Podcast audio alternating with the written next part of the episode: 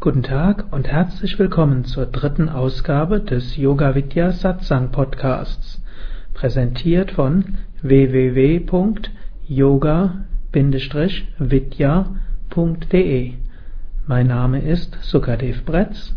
Ich habe am letzten Samstagabend einen Vortrag gehalten im Rahmen eines Seminars über den spirituellen Weg. In diesem Abendvortrag ging es über die drei Haupthindernisse auf dem spirituellen Weg, wie sie Swami Shivananda in seinem Buch Sadhana, der spirituelle Weg, beschreibt. Jetzt also, ohne weitere Einführung, der Vortrag Haupthindernisse auf dem spirituellen Weg. Heute Abend möchte ich aber über etwas sprechen, was, zwar, was zum einen mit dem Seminar zusammenhängt, das ich hier am Wochenende gebe, der spirituelle Weg, was etwas aber auch ist, was für alle spirituelle Suchende immer wieder hilfreich ist, was am Anfang hilfreich ist, in der Mitte ist und bis kurz vor Nirvikalpa Samadhi auch hilfreich ist. Das sind ein paar, man könnte sagen, Schwierigkeiten und Fallstricke, die man haben kann auf dem spirituellen Weg. Und dazu nehme ich ein Kapitel aus dem Buch von Swami Shivananda, aus dem Überkapitel Hindernisse für den Fortschritt im Sadhana und dann aus dem Unterkapitel der Geist des Suchenden eine psychologische Studie. Sadhana heißt spirituelle Praxis. Wenn wir praktizieren, dann wachsen wir zum einen in Freude, in Bewusstheit, Wissen und Licht, aber zum anderen stoßen wir auch auf einige Hindernisse. Swami Shivananda beschreibt hier einige, ich werde natürlich nicht das ganze Kapitel lesen, sondern nur ein paar hm, Sätze. Manche mögen diese Sätze schon öfters gehört haben, weil ich darüber öfters spreche, aber es ist immer wieder wichtig, davon zu hören. Swami Shivananda schreibt, Wer ernsthaft den spirituellen Weg aufnimmt und beginnt, regelmäßig Sadhana zu machen, findet sich mit bestimmten eigenartigen Schwierigkeiten und enttäuschenden Erfahrungen konfrontiert, die den Anfänger vorerst einmal erschrecken und entmutigen können. Diese Probleme und Hindernisse betreffen den Großteil der Suchenden und deshalb ist es wichtig, über sie Bescheid zu wissen und die Methoden richtig zu verstehen, mit denen sie zu überwinden sind. Und er wird in diesem Kapitel drei Haupthindernisse geben. Das erste ist dies. Der Sadhaka, also der Suchende und die Suchende, beginnt das spirituelle Leben mit bestimmten, genauen, selbstgeschaffenen Vorstellungen von Sadhana, Verwirklichung, Guru, spiritueller Unterweisung und dergleichen. Also, wenn man mit den spirituellen Praktiken begonnen hat, und auch wenn man schon ein paar Jahre dabei ist, dann hat man bestimmte Vorstellungen. Man denkt, so und so soll die spirituelle Praxis sein. So und so ist die Verwirklichung. So und so sollte ein Guru sich verhalten. So und so sollte die Unterweisung für mich sein. So und so weit bin ich und das und das muss ich noch erfahren. Auf die eine oder andere Weise fassen wir uns solche Vorstellungen. Zum einen, hm, weil man was liest, zum anderen, weil man was hört und zum dritten, weil der Geist viele Fantasien hat. Aber in der Tat ist das wirkliche spirituelle Leben ganz anders als das, was man sich gerne darunter vorstellt. Das war so eine der wichtigen Aussagen, die auch der Same Vishnu gerne gesagt hat. Keep an open mind. Halte dein Geist offen. Und man kann auch sagen, der spirituelle Weg ist anders, in jedem Fall anders, als wir es uns vorstellen. Angenommen, alles würde so kommen, wie wir es gerne hätten, dann würden wir nur unsere Fantasie auf, ausleben, wir würden aber nicht wirklich Fortschritte auf dem spirituellen Weg machen. Das kann man nachts träumen. Kann man ja auch. Aber wenn wir den spirituellen Weg gehen wollen, der ist anders, als wir uns das ausmalen.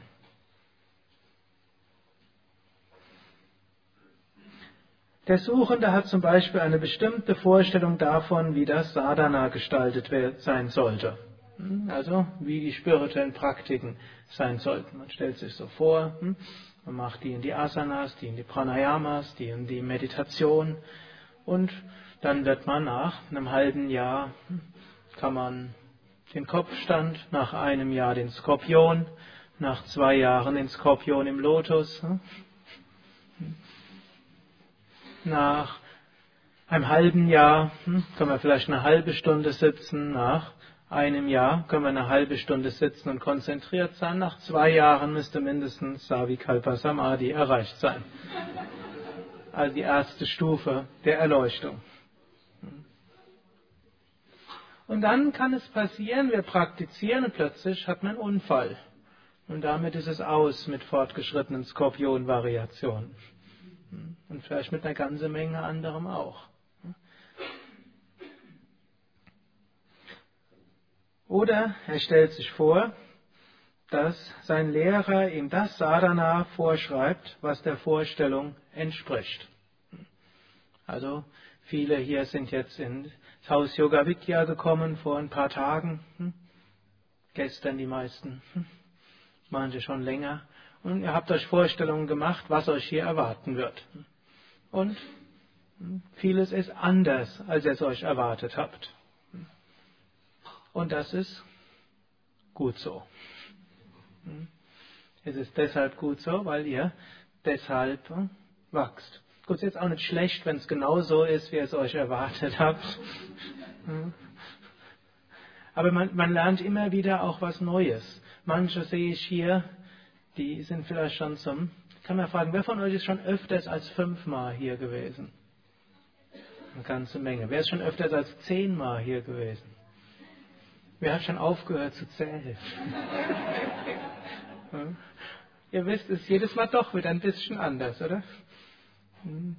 Vieles bleibt gleich und es ist schön, einen Ort zu haben, wo man sich immer wieder aufladen kann, aber die Lernlektionen sind immer wieder anders. Beim ersten Mal besonders und wenn man öfters dabei ist, natürlich, wenn man öfters kommt, immer wieder was Neues. Es ist auch wichtig, dass man dort offen ist, dass man wieder lernt. Kann mich auch noch erinnern, beim Swami Vishnu kamen, auch, kamen öfters Leute. Einer hat mal gesagt, ja, Swami Vishnu kann doch kein Meister sein. Ein Meister müsste langsam und majestätisch schreiten und nicht so hm, wild sein. Hm. Ja. Aber meist, jeder Meister ist anders. Es gibt auch Meister, die ruhig schreiten. Hm. Zum Beispiel, ich kenne einen, der nennt Swami Chidananda der war immer ruhig, jede Bewegung ruhig. Wenn er Vortrag gehalten hat, hat er zuerst ganz ruhig gesessen. Manchmal hat er die Hand so gehoben. Und manchmal, wenn er wirklich wild wurde, hat er die Hand vielleicht so gehoben. Aber er hatte auch eine Weise, die Menschen auf die Probe zu stellen letztlich die Meister prüfen ja ihre Schüler. Und Swami Chidanandas Leistung war, oder Weise, wie er Schüler auf die Probe gestellt hat, wenn er irgendwo einen Vortrag gehalten hat, hat er erstmal eine halbe Stunde allen gedankt, denen man danken kann. Und bis dahin ist die Hälfte des Publikums eingeschlafen. Und dann wird es interessant. Und wer dann noch da war, der hat dann den tollsten Vortrag gekriegt.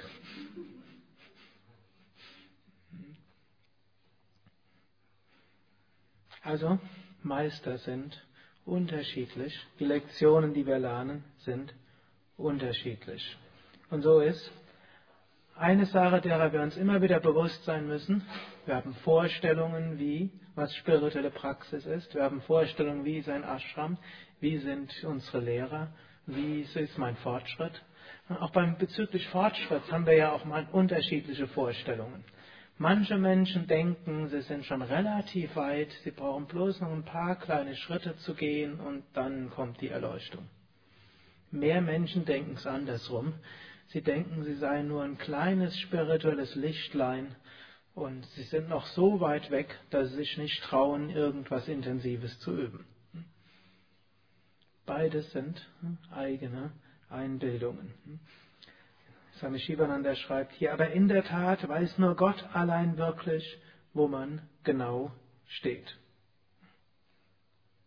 Und wir wissen auch nicht, wie lange es dauert. Es kann schnell gehen, es kann langsam gehen.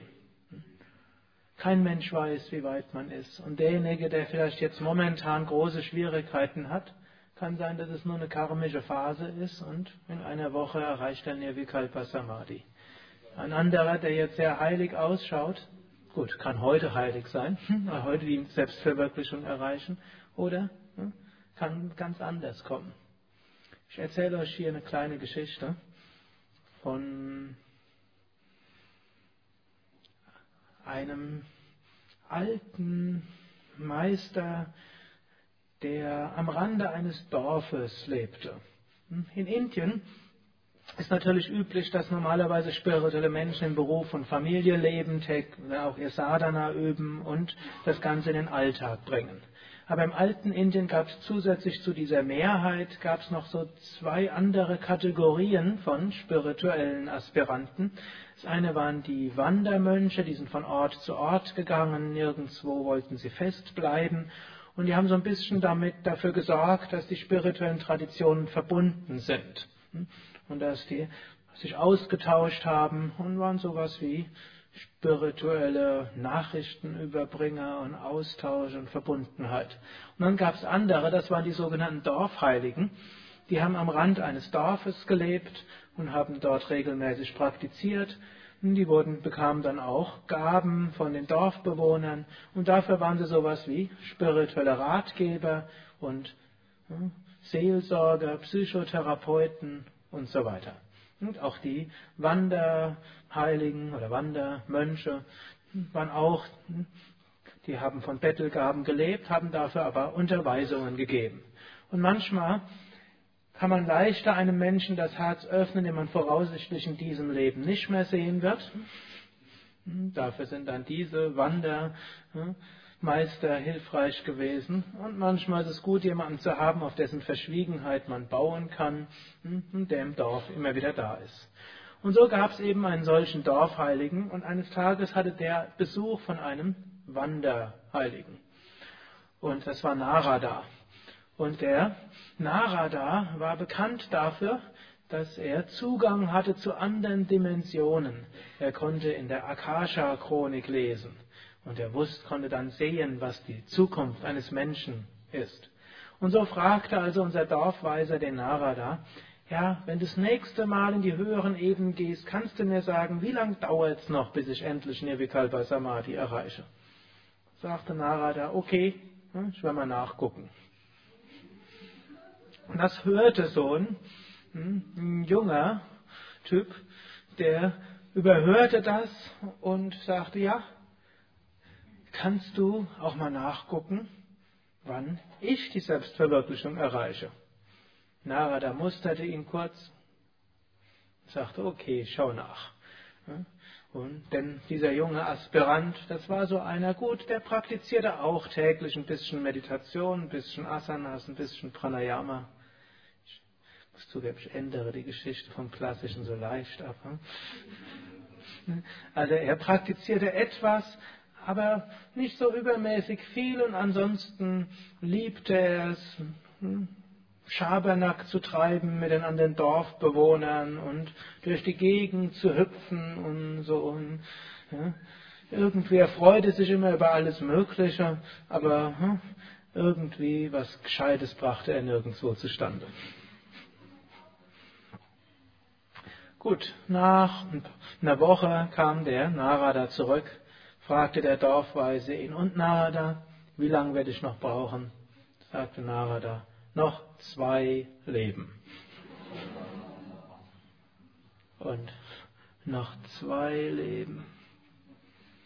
Nochmal geboren werden, nochmal als Kind aufwachsen, nochmal als Baby schreien und sich mich nicht kommunizieren können und der Schmerzen geboren werden und dann, wenn ich wieder Wenn ich irgendwie Probleme habe, dann schreie, dann werde ich einfach nur was zu essen kriegen. Wenn ich dann hm, was zu essen kriege und vor zu vielem Essen dann Magen drücken habe und wieder schreien, muss ich noch mal mehr essen. Meine Mutter wird meinen, sie versteht mich. Ihr müsst wissen, dieser Dorfweise hatte schon viel von den Dorfbewohnern gesehen. Dann werde ich Kind. Hm? muss mir alles an aushalten, was dort ist. Schließlich werde ich jugendlich und durch meine Emotionen ne, total verwirrt sein.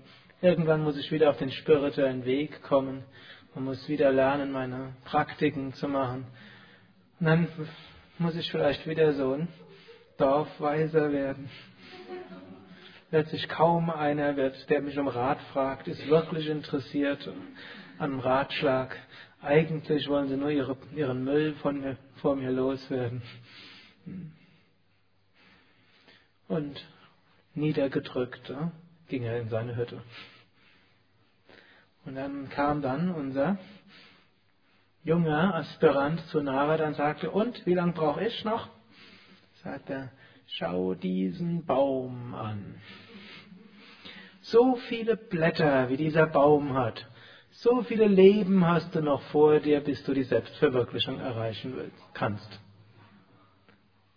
Ja, nur, und dann werde ich auch die Selbstverwirklichung erreichen. Ja, aber es sind noch, du siehst, sehr viele Leben. Dann werde ich die Selbstverwirklichung erreichen. Dann werde ich Gott spüren. Dann werde ich eins sein. Obgleich ich mich so wenig anstrenge, werde ich trotzdem irgendwann Gott verwirklichen. Ich werde alle Menschen lieben erinnerte sich plötzlich an alles, was er gehört hatte darüber. Auch ich werde das erreichen können. Die Einheit mit dem Kosmischen. Und er malte sich das immer mehr aus, was alles sein würde. Und er fing an, um den Baum herum zu tanzen und zu hüpfen und sagen, Gott ist großartig, dass er mir das erlaubt, wo ich so wenig für mache.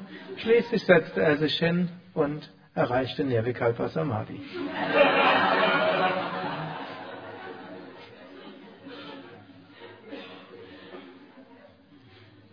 So wissen wir nicht, wann wir die Selbstverwirklichung erreichen werden.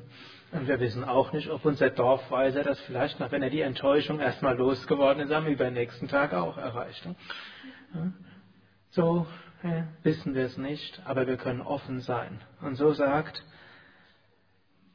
Swami Shivananda, beginne das Leben des Sadhana mit offenem Geist. Sei frei von verkrampften, vorgefassten Meinungen, die aus dem Ich-Denken entstehen.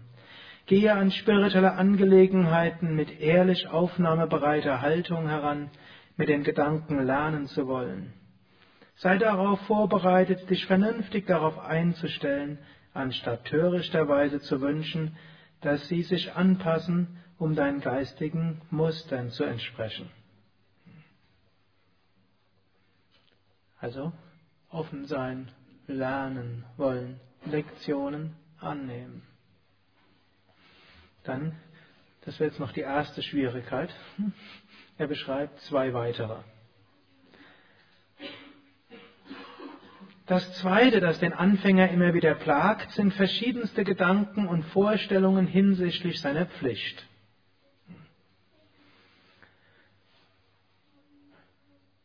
Menschen, man hat verschiedene Pflichten. Wir haben Pflichten gegenüber Partner, Partnerin, Kindern, Eltern, wenn man eine Arbeit hat, Pflichten gegenüber dem Arbeitgeber, wenn man Yogalehrer ist, Pflichten gegenüber seinen Yoga-Schülern oder Teilnehmern der Kurse hm? und so weiter. So haben wir bestimmte Pflichten.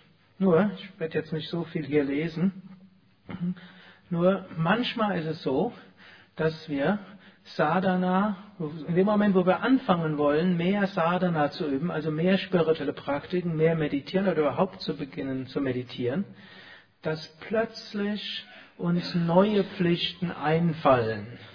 Das ist wie ein leichter Trick des Geistes. Der Geist will erstmal sagen, ja, ich würde ja gern praktizieren, aber leider habe ich noch keinen Lehrer gefunden, der mich gescheit anweist. Deshalb lasse ich es sein. Gut, und dann, wenn wir jetzt der nächste Trick, man will anfangen zu praktizieren, ja, ich will praktizieren, aber Karma-Yoga, ne? Yoga des uneigennützigen Dienens, ich muss jetzt erst anderen helfen und dienen, und dann, wenn das vorbei ist, dann werde ich ne, mehr praktizieren. Und so können wir das immer weiter. Also passt auf, was euer Geist euch einredet, um euch davon abzuhalten, spirituelle Praktiken zu machen. Klar ist natürlich, hm, man hat sich vorgenommen, intensiv zu praktizieren und dann hm, hat das Kind plötzlich eine Krankheit hm, und muss ins Krankenhaus, ist klar, was man dann machen muss. Da brauchen wir nicht drüber zu diskutieren. Oder angenommen, Firma ist in Konkursängsten und alle können den Arbeitsplatz verlieren, ist auch klar. Aber wir sollten überprüfen, wann nimmt unser Geist die täglichen Karma-Yoga zur Ausrede, um einen vom Sadhana abzuhalten. Swami Venkateshananda hat das so geschrieben in einem der Bücher. Der Swami Shivananda in der Anfangs, in seiner Zeit gab es ja noch keine Fotokopierer, insbesondere nicht in Indien. Und wenn der Swami Shivananda dann Manuskripte hatte, und die verschiedenen Druckern anbieten wollte. Hat ja erst sehr viel später in dem Ashram dann auch eine Druckerpresse anschaffen lassen.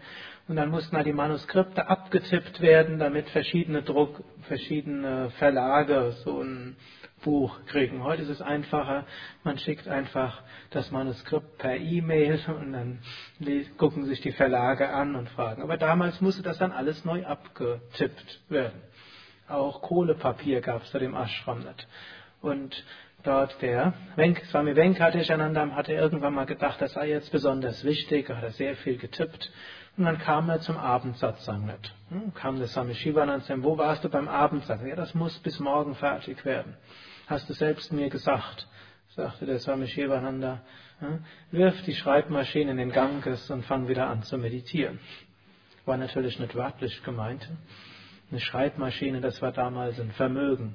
Aber er wollte letztlich ausdrücken, die Praxis, die ist das Entscheidende. Wenn man nicht meditiert, dann ist alles andere, was wir machen, wie große Nullen ohne die Eins für den spirituellen Weg. Tägliche Praxis ist entscheidend und dann haben auch die Nullen eine Bedeutung. Wenn eine Eins da ist, ist eine zusätzliche Null natürlich was, was den Wert um den Faktor 10 steigert. So schreibt Swami Shivananda hier.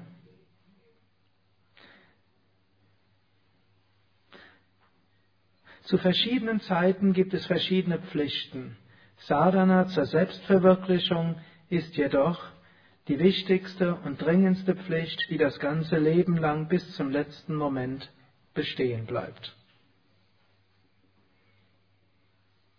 Er schreibt noch, sehr viel mehr auch über diesen Punkt. Wer will, kann es ja in dem Buch nachlesen. Ich will noch hm, etwas erzählen über das dritte der Hindernisse, das er hier beschreibt.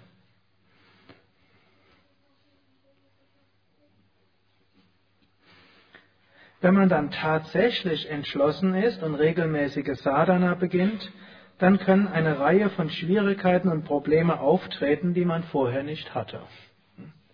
Das schreiben wir nicht so in unserer Broschüre rein.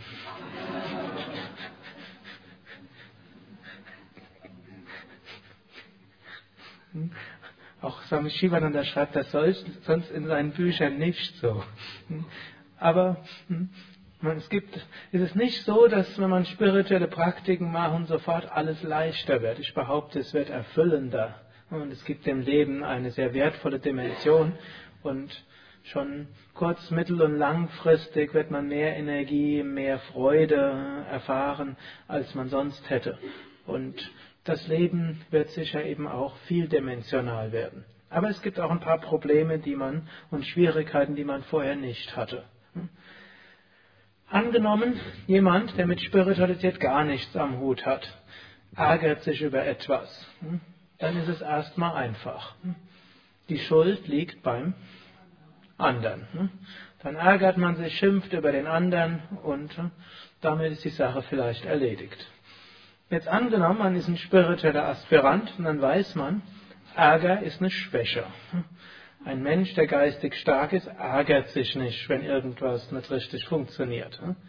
Der wird die richtigen Schritte einleiten, um es zu ändern. Oder wenn er feststellt, es ist halt nicht änderbar, weil Menschen geben ihr Bestes und es läuft trotzdem nicht gut. Und dann ja, ist es halt so. Gut, und dann ärgert man sich anschließend nicht nur über den Menschen, sondern auch noch über sich selbst. Und dann, wenn man sich dann über sich selbst geärgert hat, dann sagt man, ja, es heißt ja auch, liebe deinen Nächsten wie dich selbst. Und man sollte auch freundlich gegenüber sich selbst sein. Jetzt wird es noch schlimmer. Erst ärgert man sich über den anderen, dann ärgert man sich über sich selbst, dass man, hm, weil man sich über den anderen geärgert hat, und dann ärgert man sich nochmal, dass man so böse mit sich selbst umgeht. So wird manchmal das Leben etwas komplizierter. Also ein Grund ist, man setzt hohe Ideale und das ist auch etwas Gutes, wenn es einen, einen etwas stört, ne? dass man nicht so verhält, wie man das von einem spirituellen Aspiranten erwarten würde und wie man hofft, dass man irgendwann handelt, wenn man hm, höhere Stufen des spirituellen Bewusstseins erreicht hat. Ne? Wenn man das so spürt, kann man danach handeln, aber wir müssen geduldig gegenüber uns selbst werden. Ein zweiter Grund, weshalb Schwierigkeiten auftauchen können, der spirituelle Weg ist auch Reinigung. Wir sind das ewig unsterbliche Selbst, und zwar jetzt in diesem Moment. Wir sind jetzt schon Satchit Ananda, Sein, Wissen und Glückseligkeit. Nur wir wissen es nicht. Warum wissen wir es nicht? Weil auf verschiedenen Ebenen Unreinheiten sind körperliche Unreinheiten, energetische Unreinheiten, emotionelle Unreinheiten. Und da gibt es eine ganze Menge davon. Intellektuelle Unreinheiten, karmische Unreinheiten, alles ist da. Und wir können sagen, der spirituelle Weg ist auch eine Reinigung. Das ist wie eine Waschmaschine.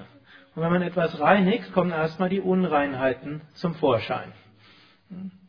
Irgendwie vor kurzem war ich ja in Indien gewesen, da gibt es dann keine Waschmaschine. Wenn man sich dann die Socken wäscht, dann muss man die ins Wasser tun. Und als ich die Socken ins Wasser reingetan hatte, dann sahen die gar nicht so schlimm aus. Aber als ich, so, als ich ein bisschen dann hm, ich weiß nicht, wie man das so nennt, also jedenfalls versucht habe, es sauber zu machen.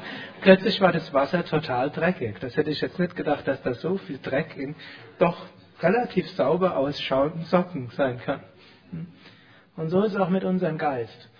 Wir sind uns bewusst, ja, irgendwelche Unreinheiten mögen schon da sein, dann meditieren wir. Und wir meditieren über Licht, ich schicke Licht und Liebe in alle Richtungen. Und plötzlich spürt man, Ärger und Aggression. Er sagt, mögen alle Wesen glücklich sein. Und dann kommt plötzlich was anderes. Man wiederholt Om Namah Shivaya, Gruß der allgegenwärtigen Güte. Und dann kommt vielleicht ein Verlassenheitsgefühl hoch. Kann sein, es muss nicht sein. Es kann auch sein, dass das Herz sich öffnet, Licht und so weiter. Aber es kann sein, dass diese anderen Dinge hochkommen und das ist dann Reinigung und die man als solches willkommen heißen kann, ohne sich zu sehr mit zu identifizieren, dann sind sie plötzlich weg. Und wenn sie dann weg sind, dann fühlt man sich erleichtert und sehr gut. Und das kann immer dann passieren, wenn man die Gut, wenn man die Praxis beginnt, kann es passieren. Wenn man sie intensiviert, kann es passieren. Und wenn man in einen Ashram geht, der viel spirituelle Kraft hat, kann es auch passieren. So sollten wir offen sein. Hm? Es gibt diese Reinigungserfahrung. Und ein nächster Grund für, neue, für Schwierigkeiten ist auch, das, was man im Deutschen gerne sagt, es ist alles nicht so einfach. Das beschreibt er hier.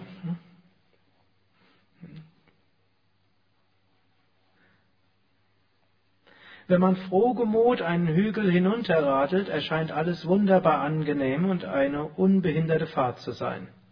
Erst wenn man kehrt macht und versucht hinaufzutreten, spürt man, welch müh überaus mühsame Aufgabe es ist. Bergab zu fahren ist leicht, bergauf zu fahren ist schwieriger. Ich fahre ja gern Fahrrad, hm, kann das gut äh, nachvollziehen. Früher war ich ja in unserem Ashram im Westerwald und dort, wenn man Fahrrad fahren will, hm, meistens muss man erst irgendeinen Berg hochfahren. Hm.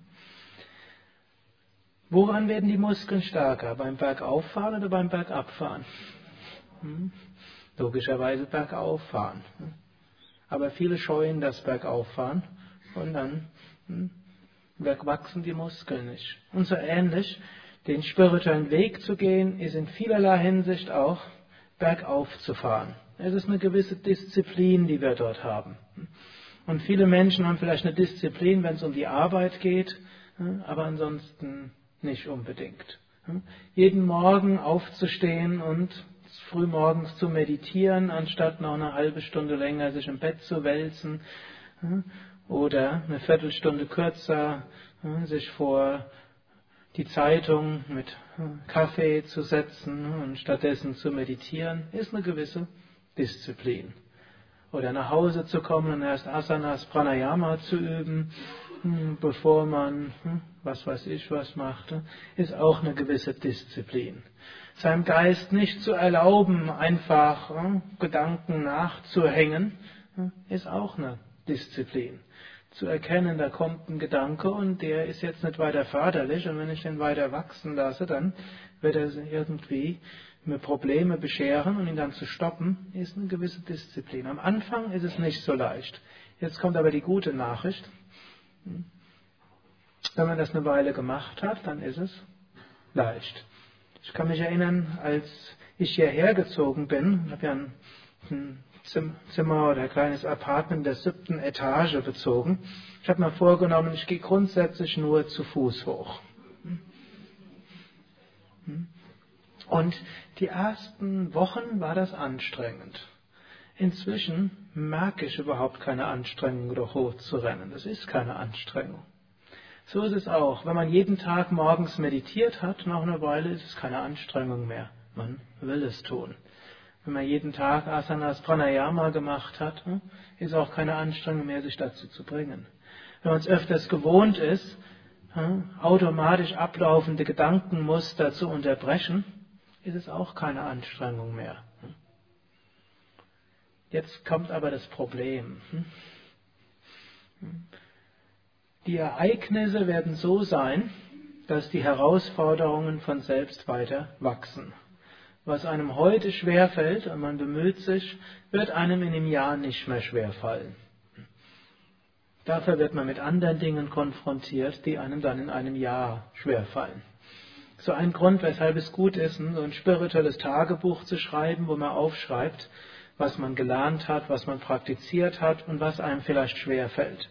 Wenn man dann ein Jahr später sich anschaut, was einem vor einem oder vor zwei Jahren oder vor fünf Jahren schwer gefallen ist, dann fängt man an zu schmunzeln und weiß, äh, ich habe doch schon einiges gelernt auf dem spirituellen Weg.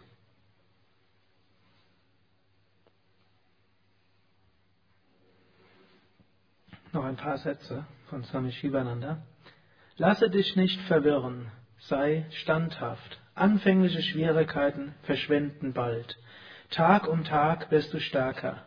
Wenn du bedenkst, wie viele Schwierigkeiten, Prüfungen und Risiken du normalerweise erträgst, wenn es sich um eine weltliche Angelegenheit handelt, wie eine Ausbildung oder ein Beruf, eine Prüfung oder ein Rechtsstreit, dann wirst du bereitwillig alle Anfangsschwierigkeiten, auf die du triffst, sobald du den spirituellen Pfad betrittst, auf dich nehmen und an den unendlichen, unermesslichen und unvergänglichen Schatz des Atman, des höheren Selbst denken, den du letzten Endes erlangen wirst. Auf dem spirituellen Weg bringt ein kleine Anstrengung grenzenlosen Gewinn. Der Erfolg ist dem sicher, der zu einem kleinen Opfer bereit ist. Daher opfere ein Teil des Endlichen, um das zu erlangen, das ewig und unendlich ist. Betritt den Sadhana Marga, den spirituellen Weg, oder gehe ihn weiter mit einem offenen Geist, frei von allen Vorurteilen. Sei dir voll der beschwerlichen und unerlässlichen Pflicht bewusst, Sadhana zu machen und trage ruhig und gelassen alle anfänglichen Prüfungen und Tests. Du wirst ewiges Leben, immerwährendes Licht, Frieden und Wonne erfahren. Ariam Tatsat.